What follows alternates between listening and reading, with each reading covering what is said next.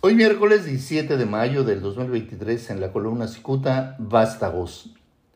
Indignadísimo porque su detractor Carlos Loret de Mola exhibió a sus vástagos como promotores de millonarios negocios surgidos de sus vínculos con el gobierno federal. El presidente Andrés Manuel López Obrador no solo se limitó a defender a sus hijos, sino que además emplazó al periodista Carlos Loret a presentar la denuncia de sus dichos ante la Fiscalía General de la República. Lo retó a denunciar lamentada corrupción.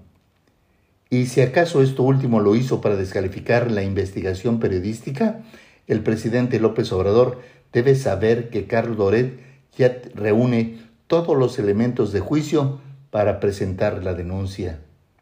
Aunque en la conferencia del 4 de mayo lo ubicó como un mercenario que pertenece al AMPA del periodismo, el presidente está consciente que mucho de lo que señala Carlos Loret es simplemente cierto.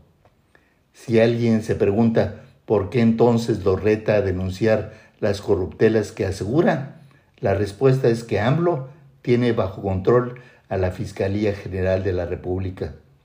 Loret sabe que presentar ahora una denuncia que involucre a los familiares de López Obrador sería tanto como darse un balazo en el pie.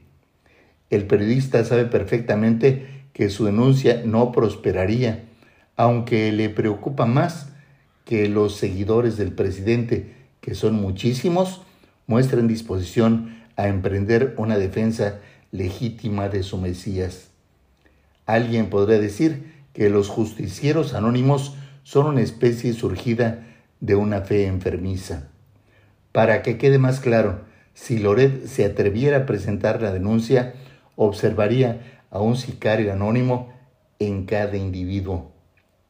Si alguien ignora el contenido del reportaje, basta decir que en ese trabajo periodístico se presentan evidencias sobre las maniobras de Andrés y José Ramón López para lograr beneficios financieros a través de personajes muy cercanos a ellos.